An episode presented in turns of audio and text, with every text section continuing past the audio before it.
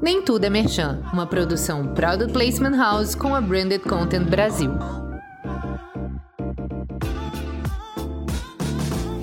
E aí, pessoal, muito bem-vindos ao nosso podcast Nem Tudo é Merchan. Eu sou Bianca Lanzelotti Pedro e junto com os meus queridos parceiros e especialistas Léo Moura. Oi, gente. E Bruno Pimentel. Bom dia, boa tarde, boa noite. Vamos responder perguntas ligadas a esse tema que a gente adora a relação entre o conteúdo audiovisual e as marcas. E a pergunta de hoje é: como combinar propósito com o audiovisual?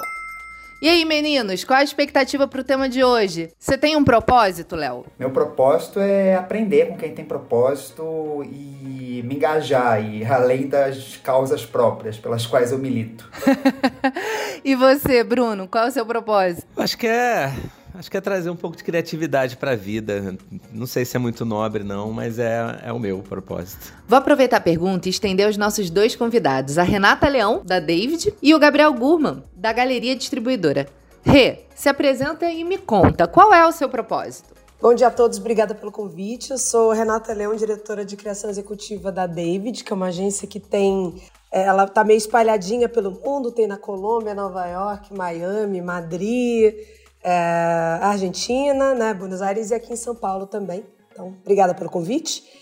Qual é o meu propósito? É, eu acho que meu propósito é nunca esperar um bom briefing, é, inventar o tempo todo, tem que criar ele o tempo todo. Eu procuro dados, eu procuro oportunidades, eu tento resolver uh, problemas com ideias criativas, sempre trazendo um ponto de vista que puxa a conversa para frente, é, para evoluir ponto de vista. Eu acho que esse é um propósito bacana nesse momento histórico que a gente está vivendo, é, tanto da propaganda como da comunicação em geral. Todos os meios de comunicação estão enfrentando esse momento interessantíssimo. Então, esse é o meu propósito. É, eu queria deixar aqui registrado que eu sou provavelmente a maior fã da Renata. É, cada campanha que ela bota no ar eu fico de pé, batendo palmas. É, é uma das profissionais mais geniais que eu conheço, generosa. É, Tô muito feliz de ter você aqui. Muito obrigada, viu? Eu que agradeço. Eu sou fã também da Bianca há muitos anos. Pois é. Ela sabe disso. A gente, só quem viveu sabe, né? Só quem viveu sabe. A gente tinha conversas assim sobre equidade racial no BBB, mas muito antes de qualquer assunto, tá? Né? Na época da Globo, eu ficava assim batendo na mesa. Caraca, e Bianca, assim, né, atacando assuntos sociais há muito tempo, né? Há muito, muito, muito tempo. Ainda bem que mudou, né? Ainda bem que, que, que finalmente alguma coisa aconteceu lá. Eu, eu, adoro, eu adoro quando a gente cutuca o desconforto para que haja um progresso social, né? Desconforto faz parte, é um preço muito pequeno para se pagar se todo mundo evolui junto. Então, acho legal. Exatamente. E, Gabriel, se apresenta pra gente e diz aí qual é o seu propósito. Pessoal, obrigado pelo convite, é um prazer estar aqui. É, é um prazer também apresentar a Galeria, que é uma empresa relativamente nova, relativamente nova, é nova mesmo. A gente tem três anos agora e foram três anos que já, assim, a maioria foi durante a pandemia, né? Então a gente já nasceu se adaptando de alguma forma e também por nós estarmos ligados ao audiovisual é, a questão do governo impactou bastante também no nosso modelo de produção, de distribuição, enfim. Então a gente já nasceu se adaptando, mas através dos nossos filmes, das nossas ideias e de alguma forma assim do nosso propósito como empresa mesmo também. Eu acho que isso é um diferencial legal da galeria no mercado. A gente conseguiu crescer rápido, ter projetos muito legais, está trabalhando com produtoras ótimas também. Então, é, a galeria começou unicamente como distribuidora e depois é, que é quem leva né, os filmes para o cinema mesmo, para as plataformas, enfim, fazendo as campanhas de lançamento, programando o filme nos cinemas. E em pouquíssimo tempo a gente começou a produzir também, então hoje já foram sete filmes lançados em diferentes plataformas. E a gente está hoje rodando dois filmes ao mesmo tempo pela primeira vez, assim, dois longas que é super intenso, mas a equipe de produção também cresceu bastante, com outros 23 projetos já encaminhados assim para os próximos meses e anos. Então, realmente a gente conseguiu crescer muito. Eu acho que o meu propósito se mistura com o propósito da galeria, né, que foi uma empresa que eu criei, que é de devolver para o cinema muito do que o cinema me deu, assim, né? A minha educação, minha formação, minha visão veio muito através do audiovisual, é, de mostras, festivais, de conhecer outras culturas, etc eu acho que o mínimo que eu poderia fazer é um trabalho digno para entregar a mesma coisa que eu tive a oportunidade de receber e, ao mesmo tempo, levar isso para o maior número de pessoas possível. Eu acredito realmente no, no, no audiovisual como uma ferramenta de educação, de formação de caráter, etc. E, e o quanto a gente puder trazer de mensagens relevantes nos nossos projetos e nos projetos também que a gente só distribui, porque a gente distribui filmes internacionais também. Então, quando a gente vai no mercado de filmes, a gente olha que filmes podem trazer sim uma mensagem importante para o público e, e, a gente dá esse acesso, né? Permitir as pessoas que assistam isso que reflitam depois eu acho que é um melhor sentimento que a gente poderia ter aqui. Parabéns pelo trabalho, Gabriel. Eu também sou uma profunda admiradora aí da galeria. E eu espero que esse seu propósito, que é misturado aí com o propósito da galeria, ganhe cada vez mais força. Muito importante a gente ter é, esse tipo de pensamento dentro do mercado audiovisual, né? É, é ter esse tipo de, de certeza de que a gente também está contribuindo para a educação, para a formação, para a cultura é, de um país. Antes da gente entrar no assunto de vez, eu vou trazer algumas informações. 2022 começou tenso. Pelo segundo ano seguido, não teve carnaval em fevereiro. Teve aquele carnaval lá, meia boca, um carnaval em abril, que também foi esquisitíssimo. É, deu para curtir? Deu para curtir, mas não foi o carnaval que a gente esperava depois de dois anos de pandemia. E aqui no Brasil, onde o trabalho informal sustenta a vida da maior parte das famílias, a Ambev, ciente do impacto de não haver carnaval para os ambulantes e catadores, uma vez que a gente não ia ter carnaval de rua, né? Anunciou uma doação de 5 milhões de reais a mais de 23 mil profissionais cadastrados nas cidades de São Paulo, Rio de Janeiro, Belo Horizonte, Salvador e Recife, que a gente pode considerar que é onde a gente tem os carnavais assim com, com mais força. Uh, outro fato que marcou também o início de 2022, e esse tomou proporções mundiais, foi o início da guerra da Rússia contra a Ucrânia. É, e aí não demorou muito para que o, que o Airbnb que conecta moradias de pessoas comuns, como nós, a quem busca aluguéis de temporada, oferecesse 100 mil moradias a refugiados ucranianos na Europa, que seriam financiadas pela própria plataforma.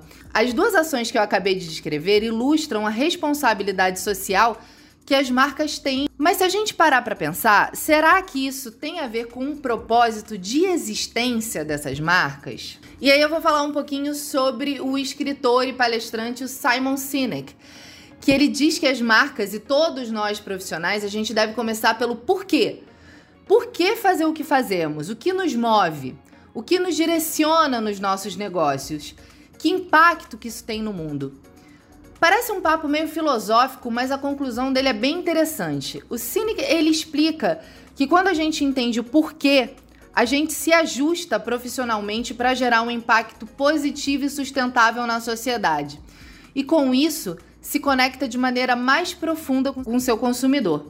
É, então eu queria até começar perguntando para os nossos convidados: como vocês enxergam essa relação com o propósito? Como isso funciona na prática para você? Muito interessante você ter feito essa pergunta. Por quê? É, hoje em dia eu acho inconcebível uma marca é, considerar uma longevidade, considerar um, um para si um projeto sustentável se ela não abraça uma causa ou se ela não deixa muito claro o seu propósito, o seu posicionamento. Inclusive, Existem pesquisas e mais pesquisas que comprovam isso, que consumidores hoje em dia esperam que as marcas se posicionem. Os grandes assuntos sociais que pautam os jornais, antigamente a gente deixava para os governos, as instituições né, governamentais tocavam. Com o tempo, a gente percebeu, e principalmente com a vida da Covid, que acelerou um monte de assuntos, é, essa percepção ficou clara de que se as empresas não entrarem nessa conversa e assumirem também o seu papel de motores sociais, elas vão ficar para trás. Então elas têm sim, é quase como agora a responsabilidade é sua. O consumidor entende, a relação transacional é tão transparente. Eu te dou dinheiro se me dá um produto, ninguém está escondendo nada de ninguém. Então acho que tem até uma relação de confiança a partir dessa clareza transacional. Mas ao mesmo tempo que as pessoas falam, eu entendo que eu dou meu dinheiro se me dá um produto. Mas, cara, é muita gente te dando dinheiro. É muito lucro que você dá para os seus stakeholders. Então eu quero alguma coisa de volta. Não dá mais para você pegar meu dinheiro e não se posicionar em relação a questões públicas. E aí as marcas se veem olhando para os seus targets, para suas audiências e falando o que, é importante para minha audiência, o que, é importante para o meu, meu, meu público, para quem compra o meu produto, para essa relação construída. Para quem me ama, o que, é importante para quem me ama. Então isso vai ter que ser importante para mim também. Então, naturalmente, as pessoas esperam que as marcas se posicionem. E eu tenho aqui na minha frente uma pesquisa que, ó, 97% das pessoas esperam que marcas solucionem problemas sociais, não governos. 93% esperam que marcas solucionem questões pessoais. Quando a gente começa a falar, entra na questão é, um pouco mais, não, não só do coletivo, mas também do individual. 90% consideram confiança a marca de fato decisivo para decisivo para compra. 72% esperam que uma marca deva tomar medidas para ajudar comunidades em tempos de crise. E 83% ficam mais atentos aos que as marcas têm a dizer, principalmente em momentos desafiadores, como os que a gente vem vivendo desde 2020. Tem uma matéria, uma matéria da Folha de São Paulo que trouxe, fez todo esse levantamento com a Edelman Trust Barometer e trouxe esses números. É claro que esses números não são, são, sei lá, de no máximo um ano atrás. Não deve ter mudado de muito para cá. Então, o papel da propaganda mudou demais, demais, principalmente com o advento da, da né, com a chegada do Covid. As agências, elas têm que, elas são os parceiros de negócio, então não é mais o a, a, a, a agência não é mais uma entidade que provê o serviço. O que, que você quer comunicar, empresa? Eu vou e crio uma forma criativa de você comunicar o que você precisa comunicar. Hoje em dia, as agências viram parceiros de negócios, definem KPIs junto com o cliente, definem objetivo de business. Então, não tem mais essa. É, às vezes, ah, é, é, é vira tudo uma coisa só. A agência, a comunicação e os marqueteiros, a gente está. Estamos todos no mesmo barco, remando para a mesma direção, analisando todos os pontos, olhando o mesmo mapa, né? E, e, e tomando decisões juntos. Assim, antigamente uh, vou falar, sei lá, uns 15 anos atrás, agências eram sujeitas a decisões de marketing. Hoje em dia, é, esse trabalho é feito em conjunto. É muito mais coletiva a construção. E é bacana porque aí vocês constroem esse propósito junto, né? Vocês entendem o, o, os consumidores, vocês entendem é, é, os movimentos é, sociais, vocês entendem tudo jun e juntos constroem esse propósito entendem onde a marca consegue é, é, falar com mais propriedade. Exatamente, com a ajuda de muitas consultorias. Então, se é diversidade o assunto, se é equidade racial, se é questão de saúde feminina, se é questão de. Uh, qual é a questão na mesa? Qual é a. Qual é a grande questão social que está próxima daquele, daquele produto do, ou daquele produto, sabe? Qual, qual, é, qual é o universo daquele produto? Desde um, de um suquinho de laranja infantil até é, é, absorvente feminino até pneu de carro. É, qual é o território? Se eu, às vezes eu estou falando de carro, eu falo de mobilidade. Né? As empresas de carro, tão, a indústria automobilística está falando de mobilidade, não só o motor incrível, a tecnologia GPS. Ela fala de deslocamento social, isso é tema da ONU. Então você começa, né? É, é, um exemplo legal é, é, é da, da uma Chips Doritos lá que está né, todo ano cada vez mais fazendo presente na luta nessa nesse trazendo awareness a questão LGBTQIA+, assim como marcas como Burger King, que também está tá presente há muitos e muitos e muitos anos, sempre trazendo reflexões sociais e puxando a conversa para frente. Então, a propaganda tem isso agora, ela, ela é o motor, ela é motor de, de discussões que puxam as conversas sociais para frente. E como, como você acha que o conteúdo ele ajuda nessa criação de propósito ou nessa divulgação, nessa representação do propósito de uma marca? É, porque a gente tem visto muitas muitas ações de branded content, as marcas cada vez mais procurando conteúdo. É, qual é o papel do conteúdo para você nesse, é, nesse sentido de propagar uma, um, um propósito de uma marca? Eu acho muito interessante conteúdo como, como auxiliador de divulgação de mensagem, porque a gente ainda tem, por exemplo, na grande mídia que é a televisão, né, que alcança ainda muita gente no Brasil. Vou falar do cenário Brasil que acho que fica mais fácil. É, você tem um break de 30 segundos ou de 15 segundos que dá uma baita rentabilidade. Você tem uma série de decisões financeiras de comunicação que você toma. E às vezes os 30 segundos, apesar do audiovisual ser uma peça de super impacto, hoje em dia é muito difícil um anúncio, um, um post não ter o impacto de um comercial. É uma peça poderosa, ainda difícil alguém né, descobrirem algo que impacte mais. É, mas ao mesmo tempo, é, é, quando eu falo em conteúdo, eu consigo inserir um produto ou um propósito em um contexto de forma mais natural e onde ele aconteça de um jeito suave e verdadeiro. Né? Porque o brasileiro é muito escolado na televisão. A televisão aberta e, e, as novelas da Globo, as novelas da Manchete, as novelas, né, daquelas é, é, programa de TV. O, o, brasileiro, principalmente a geração X, foi que hoje está eu sou dessa geração que, que, que foi educada, de certa forma, pela televisão. Conheceu o mundo pela televisão antes da internet. Eu não conhecia a internet. Às vezes, o meu primeiro impacto do mundo veio através da televisão, não através do meu celular, como é hoje em dia, para muita gente. Eu acho que o conteúdo, ele tem sim... É, como eu posso falar? Ele é, um, ele é, um, ele é, uma, ele é uma solução muito interessante para trazer uma nova luz para o propósito de uma marca e para o uso de um produto. Às vezes até o uso errado de um produto, porque é uma coisa igual você falar um produto errado, ou um produto é feito para escovar o dente e ele é ótimo para lavar pia, sei lá. E às vezes a brincadeira de lavar, você usar o produto errado, já chama atenção para o produto em si. Isso vira um assunto, isso vira um tema, você pode trabalhar, uma campanha pode vir daí. Então, é, é, eu acho o conteúdo legal porque ele dá tempo, ele dá tempo da marca respirar.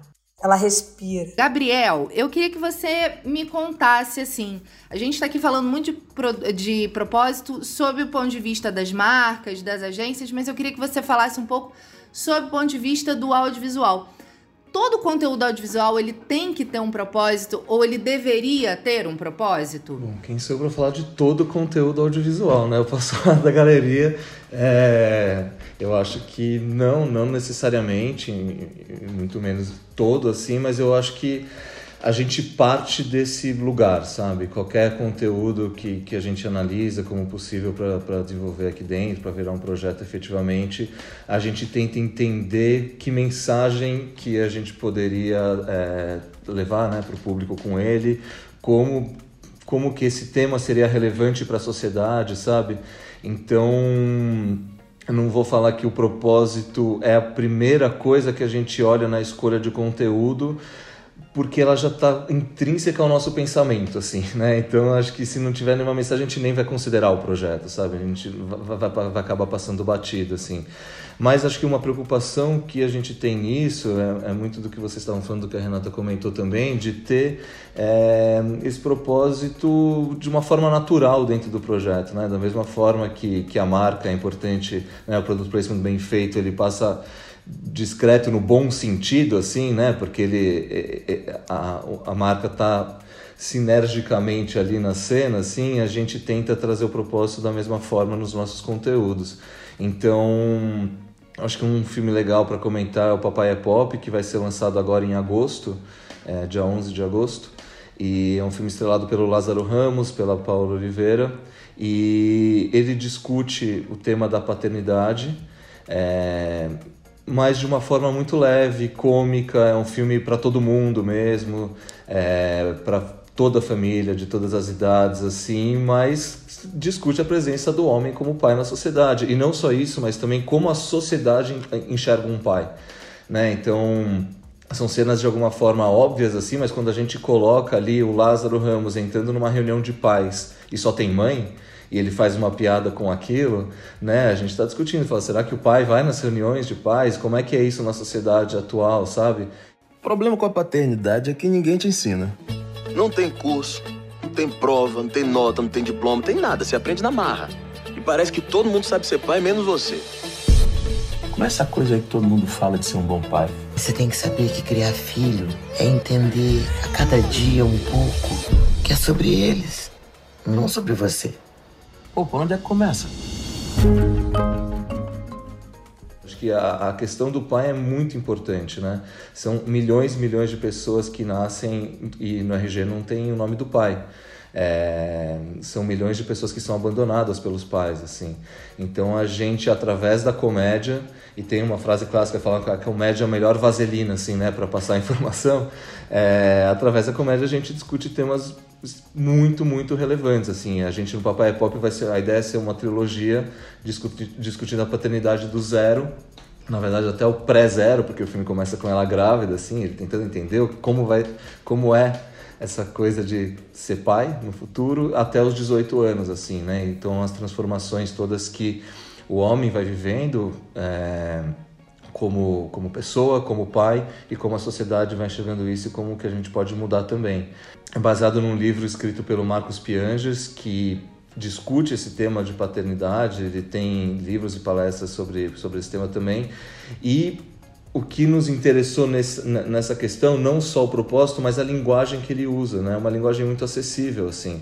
Então, também voltando para o começo da galeria e, de, e dessa questão da mensagem, do tipo de conteúdo que a gente queria fazer, a gente via temas muito relevantes sendo discutidos ou sendo levados para poucas pessoas, né? Então, o que se chamava de filmes de formação de público acabava fazendo 5 mil pessoas, 10 mil pessoas, todas elas cinéfilas e, e, e, e, já com um conhecimento muito grande, enquanto a produção mais popular, assim, que atingia mais pessoas, não discutia temas que, que eram tão relevantes assim. Isso, graças a Deus, foi mudando, não só com a galeria, lógico, mas, por exemplo, o último Minha Mãe é uma Peça, do Paulo Gustavo, né, o terceiro filme, discutiu o casamento gay e levou 14 milhões de pessoas para os cinemas, assim, quase, sabe? Então, é, o que ele conseguiu fazer também para essa discussão foi um negócio gigantesco, grandioso e muito importante para a nossa sociedade.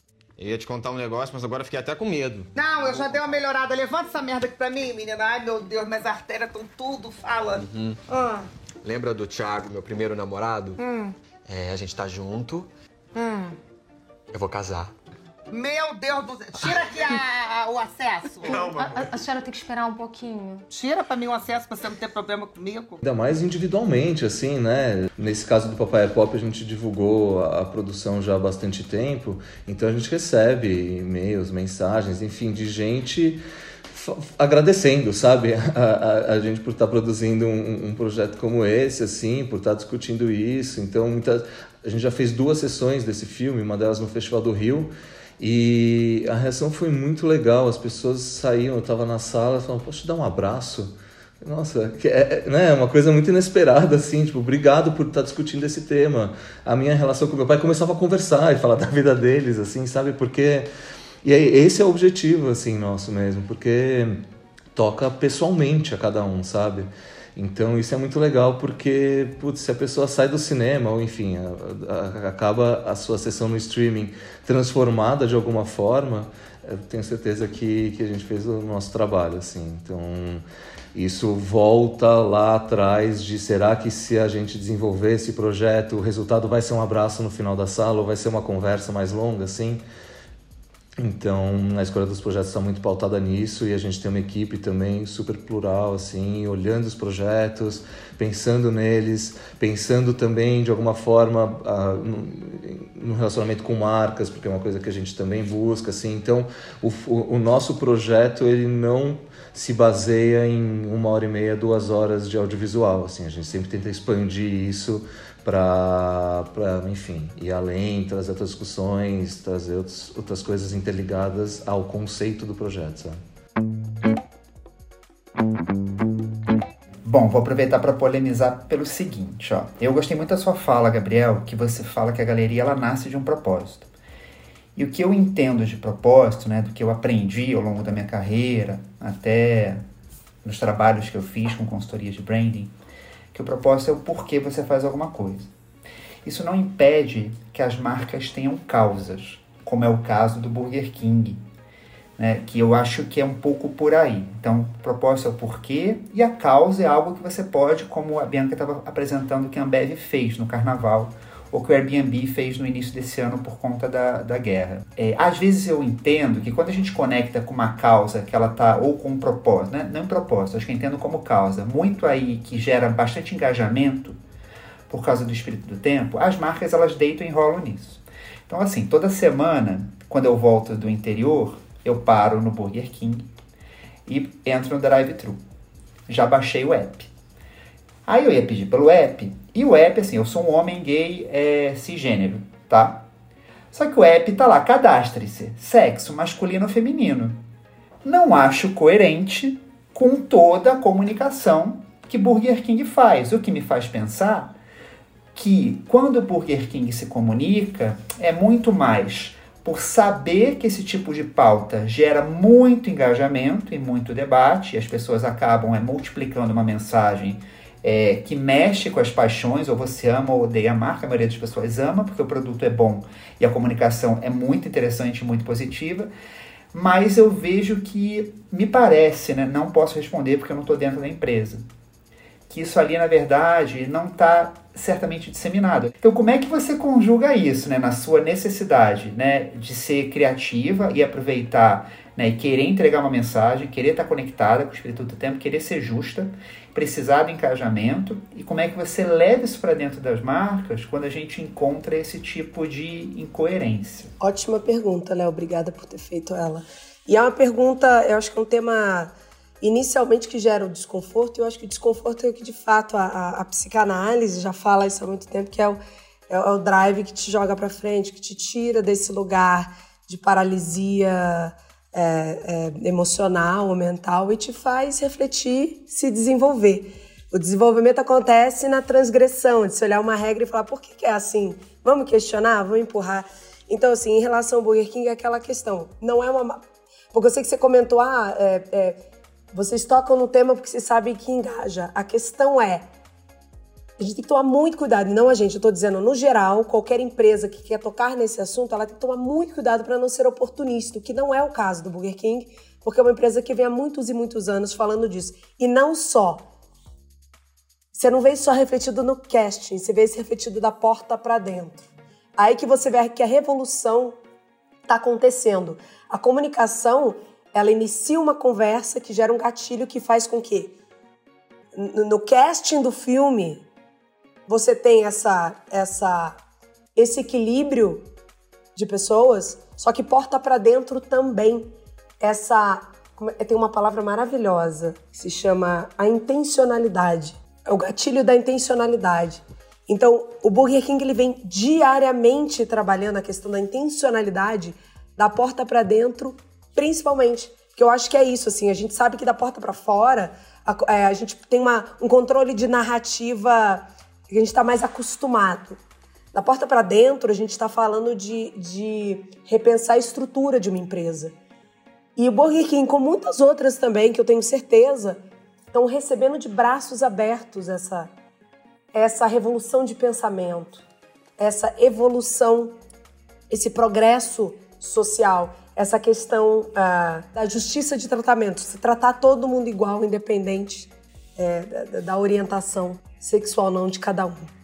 É, nesse caso da orientação sexual, porque a gente falou é, da campanha de Pride, mas acho que em qualquer outra circunstância existe um trabalho diário e eu venho acompanhando, inclusive com consultorias que Burger King não se cansa de contratar, justamente porque busca esse letramento, principalmente seus funcionários, porque você sabe que os funcionários com esse letramento, com esse entendimento, conseguem fazer um trabalho muito melhor para o consumidor que chega e entra nas suas lojas, entendeu? Que acessa o app, que come um, um lanche deles, é, mas acho sempre bom tocar nesse assunto porque dá oportunidade de a gente contar o que eles estão fazendo também.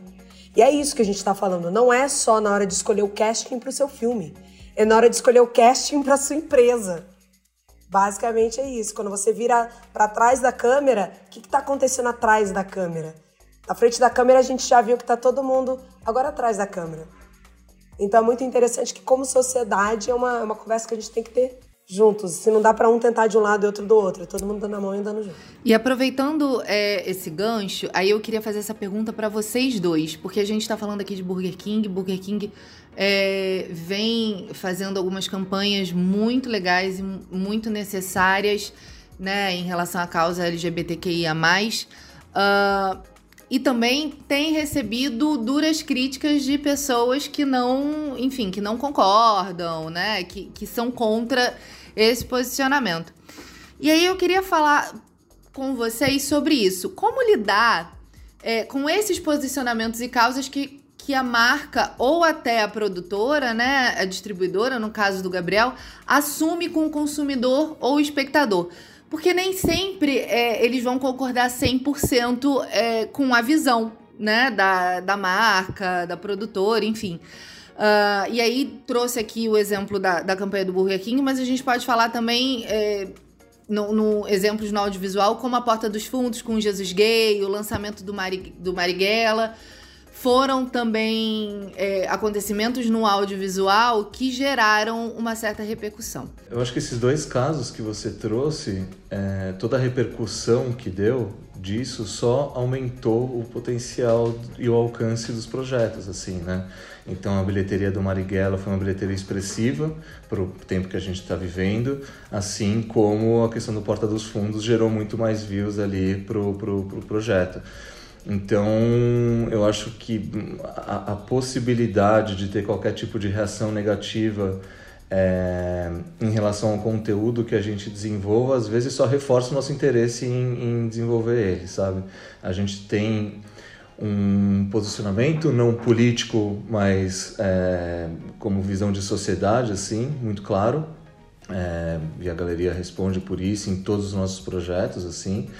Então, natural que quem não tem esse mesmo posicionamento, mesmo esse entendimento da sociedade, é, pode criticar nossos projetos pontualmente ou como empresa, mas eu acho que faz parte, a partir do momento que você se assume como empresa, que você está defendendo um propósito ou um posicionamento, naturalmente existe um outro lado, seja a posição que você tiver, e existe produtoras também voltadas para o outro tipo de conteúdo que não é o que a gente faz. É, e, e, é importante que tenha os dois lados que, que, que existam essas outras visões mas isso não afeta na nossa escolha de, de projetos e a gente já passou por isso em alguns deles. Mas, de novo, isso só reforça o nosso posicionamento, só reforça o nosso interesse, porque a gente acredita muito na mensagem que a gente está passando faço em grande parte as palavras do Gabriel as minhas. Obrigada pelo, pela tua, tua colocação, Gabriel, porque eu acho que eu penso muito igual. É, muitos colegas que trabalham comigo pensam muito igual. Eu acredito que uh, clientes pensam igual. É, é o nosso papel trazer pautas, né? É o papel da comunicação trazer essas pautas, o papel do entretenimento trazer essas pautas. Não é uma relação passiva, eu sento, assisto e sou impactado por aquilo. A gente quer a reflexão, a gente busca isso. Como é que a gente lida? Lidando é, um comercial do Como Explicar, né, onde as crianças explicam para as pessoas né, o, o, que é essa questão da relação LGBTQIA+, e houve toda uma repercussão, a gente sabia onde a gente estava se metendo. A gente testou isso com uma série de grupos, com comunidade, com os conservadores, com os simpatizantes da causa. Então, assim, é, houve todo um, um, cuidado de entendimento onde a gente estava se metendo, mas no final das contas a gente falou, cara, a gente precisa falar desse assunto. Não, não tem mais andar para trás. Não existe mais isso. As pessoas vão se incomodar? Vão, mas é o que a gente fala, eu falo e repito: o desconforto incômodo é um preço muito pequeno para se pagar pelo progresso social. Eu amo essa frase e eu uso ela muito, porque eu acho que é isso: o desconforto é necessário para essa, né? A transgressão ela é inevitável para o desenvolvimento. Parecem umas frasinhas prontas, mas elas de certa forma são a síntese de um pensamento maior. Que ficar onde a gente está não dá Cutucar pautas é necessário, isso faz todo mundo evoluir, inclusive aqueles que reclamam e vão nas redes sociais e acham um absurdo. É, é, vamos debater, vamos debater, vamos entender por que é um absurdo. Se a gente começar a cutucar, é, é, o problema é não falar sobre o assunto. Isso é perigoso. Ô, Renata, quando você tem um produto, né, e você tem a, é, o privilégio, mesmo a sorte de trabalhar com produtos que são é, massivos, de qualidade percebida né, pelo consumidor, como a Coca-Cola, como o próprio Burger King, você tem mais é, espaço para colocar esse tipo de discussão. Agora, tem desafios de marcas que têm desafios importantes de share, de mercado. E acho que essas marcas elas precisam é, tomar cuidado também e eu sou um progressista tá? Mas assim para não descolar muito do momento em que o país está né? Somos um país assim bastante conservador. Por exemplo eu trabalho também trabalho na Globo né? E eu trabalho até numa unidade que tem uma marca que é o Canal Viva. E o Canal Viva ele ocupa um lugar que é a ideia do passado na cabeça das pessoas. E a ideia de que o passado era muito melhor porque o presente te causa uma ansiedade. No passado as piadas eram super problemáticas né e você ainda assim tem uma ideia de que as coisas eram melhores. É como se o presente estivesse empurrando uma necessidade de mudança constante, como você falou, que nem sempre a audiência né, e o público ele está afim. Então eu queria, é, eu estou falando isso e queria ver como vocês pensam também, né? Porque o Gabriel também falou de filmes que às vezes, vamos pegar Marighella, ele é um produto de entretenimento no final das contas. Será que tudo precisa de causa ou de propósito? Eu acho que tudo precisa de representatividade. Mas de causa e de propósito, eu tenho dúvida. O que, que vocês acham? O Leonardo entrando assim com voadora, né? Tô adorando, Léo. Tô adorando. Isso que eu já vou sair agora. que eu, tenho... eu já joguei aqui.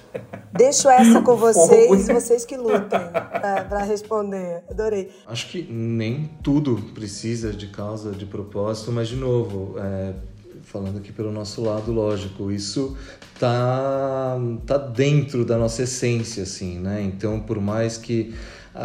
Eu acho que a diferença, e até pegando no caso do Marighella, como você mesmo citou, poderia ser, e existe na verdade, um documentário sobre Marighella. E daí você está falando de fatos, é um filme mais duro, mais, é, mais fechado, né? que acessa menos pessoas, mas é uma coisa estritamente factual, com uma linguagem voltada para isso. O filme Marighella, que é outra coisa, e aí é um entretenimento também, mas por trás dele, obviamente, tem uma mensagem da mesma importância que o documentário, tratando do mesmo objeto ali, só que com uma linguagem muito mais acessível.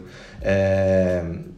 Eu, eu, eu, digo isso porque, trazendo um outro exemplo aqui também dos nossos projetos, inclusive é um dos filmes que a gente está rodando nesse momento, ele se chama Doce Família, que é a história de uma mulher gorda é, muito bem resolvida, tudo certo, e ela vai casar e ela tem um sonho de casar com o vestido da mãe dela.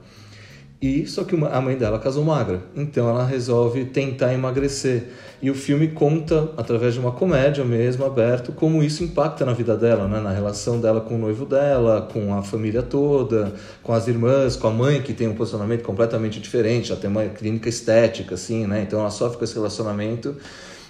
E ou seja, o filme trata sim da gordofobia, né, e de, e de todo, todas as questões que envolvem uma pessoa gorda na sociedade, mas a gente não fica debatendo essa causa, sabe? Não levanta a bandeira, não tem um grande discurso ali no, no, no, no momento, mas são situações do dia a dia que a gente busca trazer a reflexão. É, a atriz do filme, inclusive, é a Mariana Xavier, né, que a gente falou do, do, do Memorial Peça, enfim. E, e, é o primeiro papel dela como protagonista. E ela deu uma entrevista agora recente, que a gente acabou de abrir o set, falando da importância de ter uma protagonista gorda. É, de alguma forma, a gente não está forçando a barra para isso, sabe? Que eu acho que pode existir um outro lado e falar, tá, ah, então é por causa da causa que a gente está fazendo isso. Não, é um filme de entretenimento, é uma comédia, e é natural que, que, que a gente queira debater isso, e é natural que a gente chame uma atriz como a Mariana Xavier. Então, é, o, o que a gente tenta desenvolver aqui realmente são esses conteúdos que por trás deles você vai enxergar a causa, mas no final das contas é, é entretenimento. E o audiovisual tem isso de bom, né, Gabriel? Porque o audiovisual ele tem essa coisa do show no hotel. É, que, que cabe muito bem. Você pode, você coloca o discurso nas ações. Então, isso é muito legal quando você quer falar de um propósito, quando você quer falar de uma causa, porque você está mostrando as situações. Talvez seja até mais poderoso do que simplesmente você ter esse discurso falado. Porque quando você faz esse show no hotel, você está colocando. É, as pessoas estão se colocando ali no lugar daquela, daquele personagem, daquela representação. Então isso é muito poderoso, né? É, eu acho que a questão da linguagem é muito importante. A gente tem muito cuidado nisso, assim, de primeiro não ser uma coisa didática e de segundo de, de, de que as pessoas se identifiquem, né? Para as pessoas se identificarem com, com o objeto, enfim, tem que, tem que ser do dia a dia delas, né? Não pode ser uma coisa imposta pelo conteúdo, assim, tem que ser natural mesmo. Então, eu, eu acho que isso é fundamental. Esse show no hotel acontece ainda mais forte dessa forma, né? Quando, quando vem espontaneamente, assim, você acaba gerando a reflexão. A questão é, ela precisa ter propósito? Não precisa. Mas é aquela coisa, é, eu, eu tô lutando com tanto barulho, tanta informação pela atenção das pessoas e se eu não, na hora, no momento que eu, entendo, que eu tenho a atenção dela, eu não chego com alguma coisa interessante, alguma coisa que faça ela refletir, alguma coisa que faça ela dar uma risada ou, ou, ou se indignar, qualquer coisa, se eu não impactar esta pessoa, é, eu não fiz o meu papel. É, então precisa ter propósito, não, mas é sempre bom para o consumidor saber onde, qual a posição da marca, né? O que é importante para essa marca? Porque normalmente, geralmente é uma coisa alinhada com os, os brand lovers e os consumidores. Então acho que não é muito diferente do que o Gabriel falou, não. Tô quieto aqui, ouvindo e admirando e aprendendo.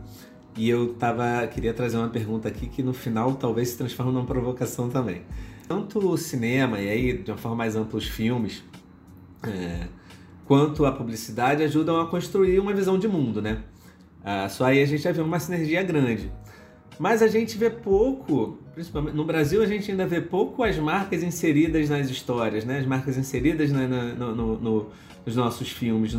porque, sim, é entretenimento, mas tem uma mensagem que pode ser passada de uma forma é, natural, mais natural do que na publicidade, a própria Renata já falou mas a gente vê pouco isso acontecer na prática. Wagner Moura mesmo falou recentemente sobre Marighella, que eles bateram em, sei lá, 200 portas, bateram em muitas portas de marcas e nenhuma, nenhuma marca veio junto e ajudou a financiar o filme.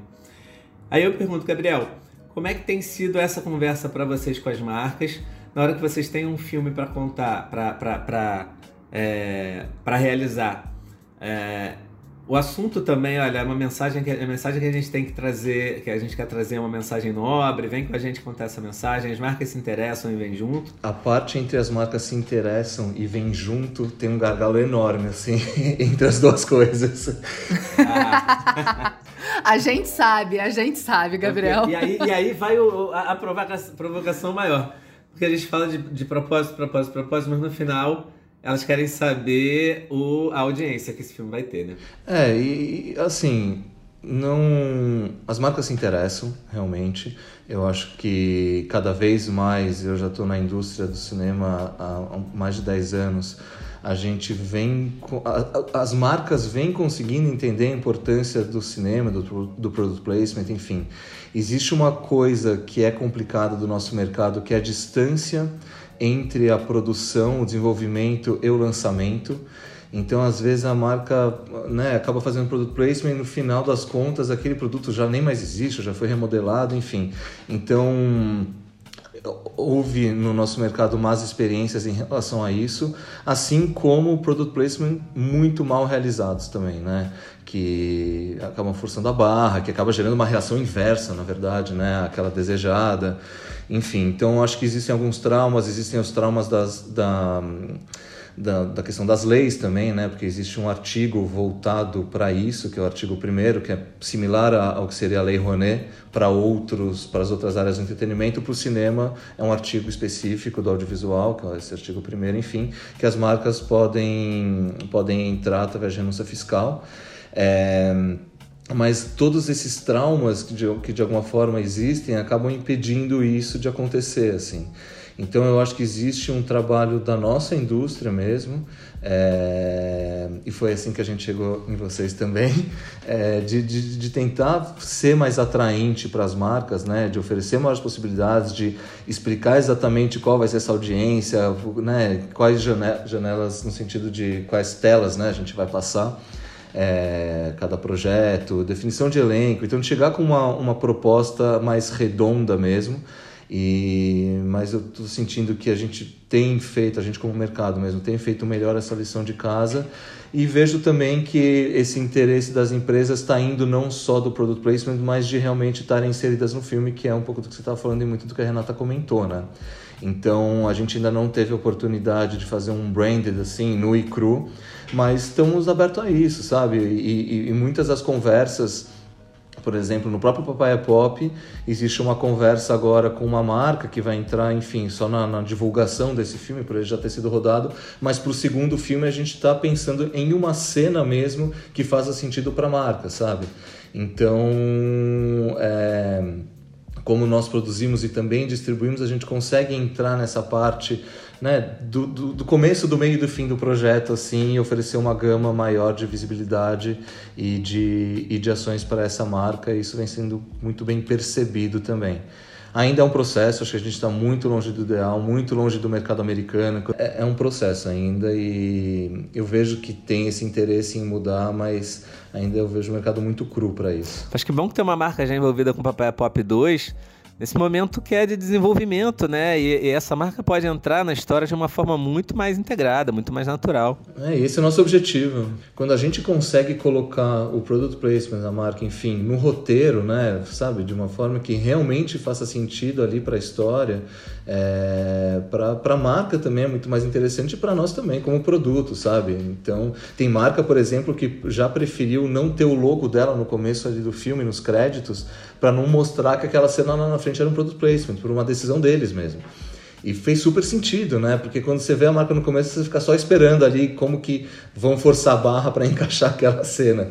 De novo, que muitas vezes acontecia, mas essa percepção da, da, da própria marca, nesse caso, de preferir não ter o logo para a cena ficar natural, assim, foi super interessante. O resultado foi ótimo também. E Renata, por que que, o que que falta para as marcas chegarem mais, se aproximarem mais do cinema nacional? Essa é, essa é, essa é a pergunta de um zilhão de dólares de ienes, de euros. É, eu acho sim que o mercado precisa uh, se profissionalizar. Eu acho que esta conexão ainda, esta ponte de contato ainda não não está 100% feita. Acho que ela ainda está em construção. É, falta de entendimento das agências, onde encontrar esses projetos e dos projetos para encontrarem as agências que representam os clientes que teriam interesse na audiência que aquela produção audiovisual iria gerar. Então, assim, a gente, a agência tem como obrigação com seus clientes, toda vez que a gente tem uma campanha para colocar na rua, vem uma verba e essa verba precisa ser justificada até o último centavo. E muitas vezes você consegue, você fala com plataformas como, sei lá, o Facebook, ou o Twitter, ou o Google, eles nos trazem dados e fatos de, do que, que esse dinheiro vai virar para eles. É quase assim, qual é a explicação desse, desse investimento, né? É, é, é, e nesse sentido, se a indústria do audio, audiovisual conseguir trazer, né, para trazer números e dados e fatos e big data sobre resultado de alcance, uh, fica muito mais atraente como produto. Um filme para uma, uma, uma, uma marca. A marca também trabalha muito com pilares de, pilares de posicionamento e planejamento. Isso é super, super, super importante. Teve um filme do Woody Allen onde a Emma Stone, ela estava numa festa na noite anterior, no dia seguinte ela está sentada contando para o pai e para a mãe como foi a festa. E na festa você sabe que todo mundo bebeu na festa. No dia seguinte ela estava com uma latinha de coca enquanto ela conversava com os pais. Ou seja, indicava-se uma ressaca onde ela tomava uma coca e conversava, não era sobre coca, mas a coca na mão dela indicava o estado de espírito que ela estava, ou físico, para o consumo daquele produto. E que construía história. Então, assim, você tem. Mas eu imagino que esta pessoa, para colocar essa latinha na mão dela, fez, a, fez o caminho inverso de o que, que um, um, filme na época, que o Woody Allen né, tem mil questões hoje em dia, mas o que na época. Uh, significava, né, como um filme que, né, é, é, o cálculo de bilheteria, o cálculo de alcance de audiência, tudo que ele pode virar como produto, mensurar isso de forma mais clara. Quanto, quanto mais, isso que agências e clientes amam números, amam Excel, amam tudo ali organizado. Tendo isso na mão, você elimina 90% da dificuldade de se vender um projeto. Aí o que eu, o que eu preciso é encaixar o, o, tema deste, desta, deste, desta peça audiovisual com o posicionamento da marca. E você, né? E ela pode ser colocada em algum momento, ela pode estar em vários momentos também. Ah, um filme sobre a relação do cara com o carro dele, o carro dele leva ele a cometer um crime que faz. Então, às vezes, o carro ali, vamos pensar nesse carro. ou, ou é um hacker que está sempre no computador dele, ou ele usa um fone de ouvido incrível. Vamos pro... A gente sabe muito bem. A questão é, às vezes, o, às vezes uma empresa de fones incríveis fala, eu não sei se eu quero me associar a um hacker. Mas aí, se fosse um hacker do bem, não, peraí, mas a gente sabe que isso é, isso não é de hoje. Mas a questão é, números e dados, quanto mais vocês tiverem, mais, mais isso azeita qualquer conversa. É, é, é explicar o investimento. Também vou jogar aqui uma pergunta para o Gabriel. Muita gente fala sobre essa questão, né? Que é o, o intervalo entre o, o, momento que o filme está sendo produzido e o tempo que ele vai ser lançado. E eu sei, a gente já conversou, né, que a galeria ela tá olhando para isso, tentando encurtar esses prazos. É muito difícil fazer isso, é muito difícil quebrar esse ciclo aí de, de tempo de lançamento de um, de um, de um produto para a gente conseguir ter essa aproximação com a necessidade do mercado publicitário? Depende do modelo de produção, na verdade. E a gente, pensando em alguns anos atrás, em que não existia tanta produção do streaming e toda a produção era financiada de alguma forma por políticas governamentais da Ancine, é, os tempos é, da Ancine são diferentes né, do tempo que a gente gostaria. Assim. Então o mercado ficava um pouco à mercê dessas questões que são empoderáveis e que não são de decisão da produtora, né? enfim. Então é bastante complicado. É, dentro do nosso modelo de negócio, que a gente não depende desses incentivos e que a gente consegue financiar os projetos com recursos próprios e que é um modelo de negócio muito parecido com os streamers também, todo o controle fica nas nossas mãos, então isso facilita, né? É, a gente sabe não exatamente porque existem variações em relação à concorrência, enfim, a diversas outras coisas para a definição de uma data de lançamento nos cinemas mas a gente consegue ter mais ou menos uma noção de quando um filme que a gente está escrevendo hoje vai ser rodado e futuramente vai ser lançado. Isso ajuda muito na comunicação com as marcas, né? Então esse processo se torna mais tranquilo, até por isso que a gente conseguiu fechar, por exemplo, uma marca para o Papai Pop 2, que a gente sabe que vai rodar em dezembro ou né, entre dezembro e janeiro ali para lançar no Dia dos Pais de 2023, sabe? Então tem todo um planejamento bastante a longo prazo que dificilmente a gente não conseguiria cumprir por independer de outros fatores. Mas analisando o mercado como um todo, ainda é um grande problema, sim. É, é, é, essa imprevisibilidade que existe e que agora existe de uma outra forma, porque antes era em relação a prazos, hoje é em relação a janelas, né? Então, hoje, quando se produz um filme, você não tem a certeza que ele vai ser lançado no cinema, porque existem diversas outras possibilidades também. Então, é, é complicado a gente ir para o mercado e vender um projeto e falar: olha, eu não sei muito bem quando vai ser produzido, não sei quando vai ser lançado e não sei onde vai estrear. E não sei quanto vai fazer de público, mas está aqui o projeto. Então, realmente é, é, é um pouco complexo assim, isso, mas de novo, dentro do, da galeria do nosso modelo, a gente tenta trazer as respostas mais claras e do que está na nossa mão, apresentar as melhores, é, enfim, possibilidades e, e, dados, principalmente, que a gente tem. Até porque é importante falar também que os streamings não abrem os dados dos nossos próprios projetos que estão lá na plataforma, né? Então isso também fica um pouco de, difícil de, de vender, mas enfim. É, como funciona o nosso mercado. E que privilégio para uma agência, hein, Renata, poder trabalhar com uma marca que já está já tá executando uma ação para o Dia dos Pais de 2023. Que é como essa que está associada ao, ao filme do Gabriel. Com certeza, passo meu e-mail aqui aos interessados. Não, mas é isso ajuda muito mesmo, assim, também voltando a esse caso, quando a gente vê nas lojas, né, grandes lojas de varejo, as marcas licenciadas, então você vê Vingadores em todo lugar, etc., porque eles conseguem ter um planejamento de você saber que em 2030, sei lá, vai existir, e realmente existe esse planejamento, vai existir um filme da franquia. E para o cinema nacional a gente não costuma ver isso pela falta mesmo, né, de, de, de um planejamento a longo prazo. Mas para nós, sabendo que tem um filme para o Dia dos Pais de 2023, a gente já já está indo atrás e provavelmente vai conseguir fechar bons negócios em licenciamento, que é uma coisa raríssima para a produção nacional, assim. E é só por ter essa antecipação, sabe? Voltando aqui um pouquinho para o propósito, Rê, me conta, é, o que, que faz uma agência, quando ela está com um propósito bem definido, optar por um conteúdo audiovisual? O que que você, você assim, quando você vai pensar no seu cliente, fala não, esse propósito aqui seria legal se eu fosse para um conteúdo audiovisual. Quando você fala conteúdo audiovisual, é, você não tá falando do flight de 30 segundos, né? Ou não? Não, eu tô falando, pode ser filme, pode ser série, pode ser novela, ser ficção, pode não ser ficção. ficção, não ficção, enfim. Eu acho que talvez o, o ineditismo, né? ah, tem uma coisa que é complicada. É, um, você já trabalha criatividade, que é uma coisa muito complicada, né? Não é uma coisa complicada, mas é um, é um caos que precisa ser mantido em um certo controle com algumas regras e, né? Então, então não é uma tarefa fácil de cumprir.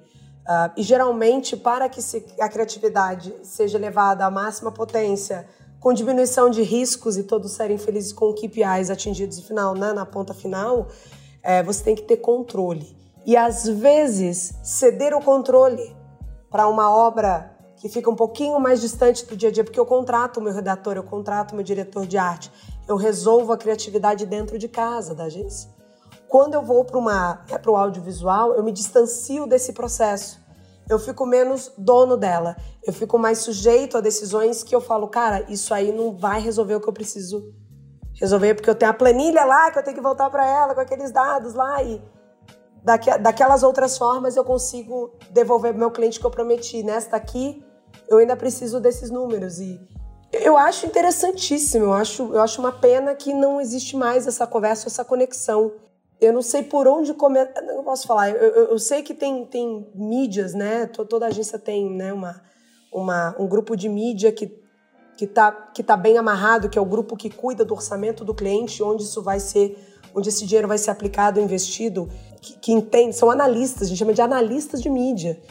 É, fazem análise, tem nada de assim, é criativo o trabalho deles naturalmente, mas a- a base, a baseline é totalmente analítica, totalmente racional, matemática para trazer resultado é, e eficácia, né? Então você tem rentabilidade, você tem todas essas respostas para dar.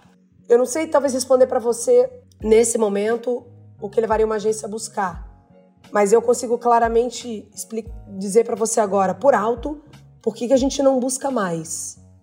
Talvez pela, pelo distanciamento de certa forma de controle. A gente precisa deste controle. Eu respondo por este controle.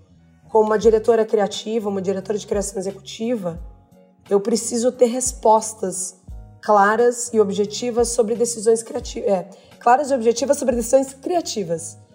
Então, eu acho que é um pouco por isso. Eu acho que o único caso que eu vi até hoje que me impressionou muito. Ai, como é que eu esqueço o nome agora? É, é sobre uma família, uma- é, um, é, um, é um- é um programa de comédia sobre uma família. É, parece meio reality, mas não é. E tem um dia que a filha mais velha faz 18 anos e o pai e o avô vão comprar um carro para ela. Modern Family. Modern Family. E eles fizeram o episódio inteiro, e eu falo e repito que esse episódio ganhou prêmios no mundo inteiro. Por que que aconteceu? Você pegou, acho que foi a Toyota, eu acho que era Toyota o cliente. Toyota, o roteirista do Modern Family, houve uma, uma construção onde o produto ele fazia, uma, fazia parte intrínseca da história e era o avô negociando de um jeito, o pai negociando de outro, o avô dizendo que o pai era um frouxo, não sabia negociar, mas o pai falando, deixa ela é minha filha, eu vou negociar esse carro para minha filha, o avô, mas você não sabe negociar. Então você pegava a essência dos personagens, colocava na máxima potência, que é o que cada episódio traz, e você tem o carro ali, a desculpa da compra do carro para a filha que fez 18 anos, como a- a- o elemento que une toda, todo o plot daquela história, toda, toda a estrutura da história não era a parte central, mas ela fazia parte, não tinha como ignorar ali a presença do produto, a importância dele ali. Você não falava de modelo do carro, você não falava, mas você falava daquelas coisas mais rasas, da cor, ou o preço, ou como é. Para mim é isso, é, é o distanciamento entre a pessoa que tem que responder para o cliente no, no final das contas o sim ou não das decisões criativas de forma objetiva e daquele que está ali no audiovisual fazendo a construção de um roteiro mais amplo, Só pegar um gancho dessa história, porque a gente fez coisa parecida, na verdade. Infelizmente acabou não dando certo por conta da pandemia, mas a cena. Mas era uma cena também do Papai é Pop que o Lázaro estava com a filha dele no colo, recém-nascida. É, e eles estavam estão no shopping. A cena foi escrita dessa forma: eles estão no shopping e o Lázaro vai trocar a fralda dela. E entra no banheiro masculino e não tem trocador no banheiro masculino, só tem no banheiro feminino. Então, primeiro a gente queria ter essa discussão e a gente ia fazer essa cena em parceria com uma marca de fraldas que fazia super sentido assim para a cena também, né? Então é, tem, tinha essa sinergia que a Renata comentou. E ao mesmo tempo a ideia era estender isso para fazer uma campanha para ter trocadores em banheiros masculinos também, né? E, não sei se podia virar uma lei ou alguma coisa assim. A gente a gente sempre pensa grande, mas enfim, é, a, a, essa mesma empresa ia estar tá nessa campanha, ia desenvolver a campanha junto com o lançamento do filme, sabe? Então foi uma cena, nesse caso a cena já existia na nossa cabeça, mas quando a gente entrou em contato com a marca fazia muito sentido e a gente falou, não, vamos, vamos realmente fazer. No final das contas ela não foi só porque a gente não pôde gravar em shopping durante a pandemia, né? Foi realmente bem no, no período mais quente ali. Então a cena acabou caindo, mas acho que está dentro do, do que a Renata comentou, assim, de sentar o roteirista com a marca, com a produtora e falar, tá, como que a gente pode colocar isso de forma natural e, estar tá no contexto. Você vê essa abertura, Gabriel, de, de, de realmente. Você acha que o audiovisual tá pronto para sentar do lado de, de, dos criativos de publicidade e trocar essa ideia? Eu posso, eu posso sentar só, só um segundinho antes do Gabriel, que é somando com o Gabriel, que eu acho que tem a ver com o que você está falando agora, Bianca, assim nem todo cliente está é, pronto para entrar nesse mercado dessa forma. Geralmente você espera, é porque eu acho, para mim é o futuro, né, naturalmente. É, né, é, é, é, saber fazer isso bem feito, é saber azeitar essa conexão né, entre o ponto A e o ponto B. E para mim, é, tem que saber escolher a marca, a marca tem que. É um processo de amadurecimento de toda uma estrutura de marketing, comunicação e posicionamento do produto para que ele consiga chegar e falar: eu, eu, me coloco nas suas mãos, me joga nessa história e faz ela acontecer de jeito divertido e, é, e que a minha presença vai fazer sentido e vai ser reparada no final.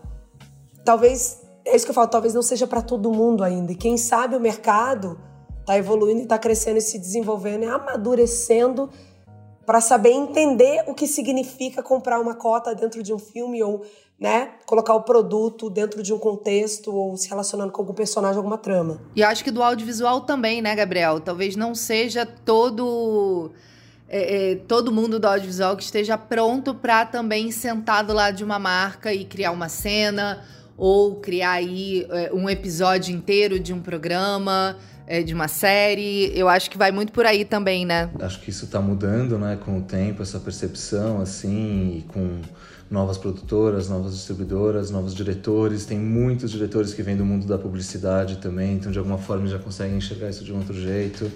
É... Mas enfim, é uma transformação mesmo. Só não queria deixar passar a oportunidade de comentar, já que a Renata falou do, do Modern Family, tem um outro episódio muito premiado que é todo em cima de devices da Apple.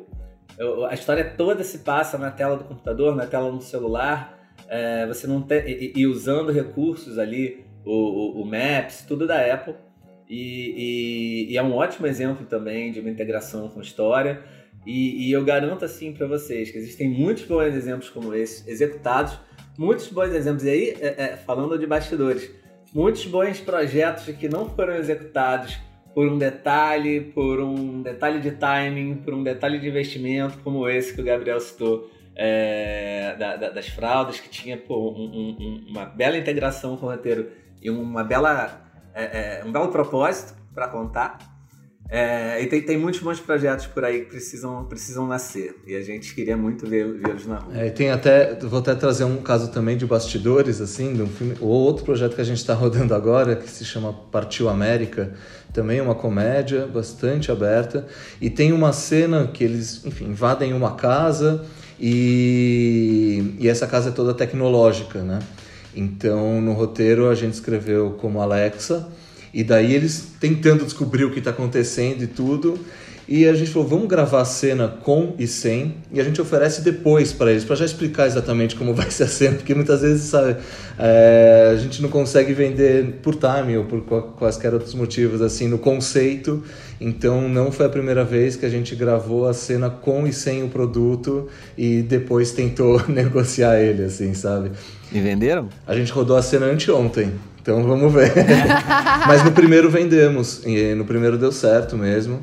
É, de novo, coisas que faziam sentido, foi com o TikTok na, naquele momento, então o personagem pegava o celular e via um vídeo, e a gente fez também com o sem, mas nesse caso era mais fácil porque era só uma aplicação de tela, né? Então a gente poderia aplicar ou não, mas ele falava, o personagem falava o nome também, a gente fez de novo com o sem e deu certo, e fechamos. Então. E, e, quando você tem a cena pronta, às vezes a cena é muito mais produtora. Desculpa, muito mais sedutora Exatamente. do que qualquer pessoa. Por contando. isso, então, ao invés de bater na porta antes, a gente bate depois, falando: olha o que eu fiz para você. né? E isso funciona. Para um mercado que ainda é muito imaturo, assim, né? De alguma forma, essa estratégia acaba funcionando também. Legal, gente. Vamos encerrar, mas antes de terminar, eu queria responder aquela pergunta que a gente fez lá no início.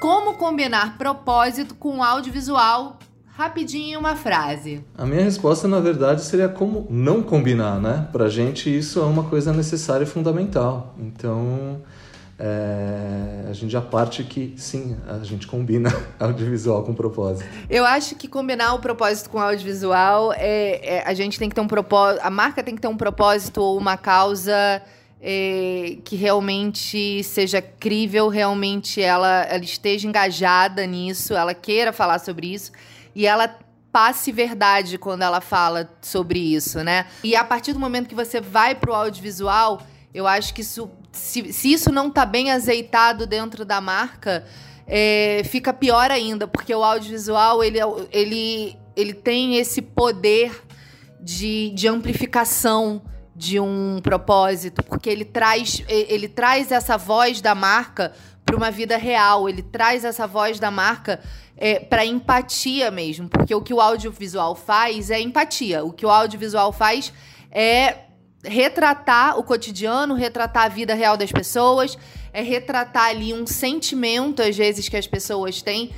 Então você precisa estar tá preparado para usar o audiovisual, você precisa ter um bom propósito tá bem azeitado para isso. Essa foi a minha opinião. Agora eu quero ouvir vocês. Eu, eu...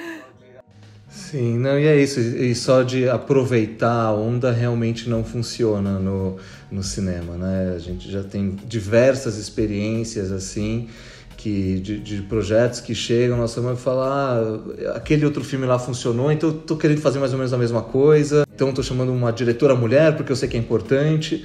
Ele fala, não, não é porque é importante, tem que estar na essência do projeto, tem que estar na verdade dele, né? Então, é isso. Meu, meu comentário tem a ver com isso. É, se, se a gente está falando de propósito, se não é uma causa oportunista, se é um propósito, ele tem a ver com a essência da marca. E ele não vai mudar no mês que vem, ele, ele não vai mudar toda hora, né?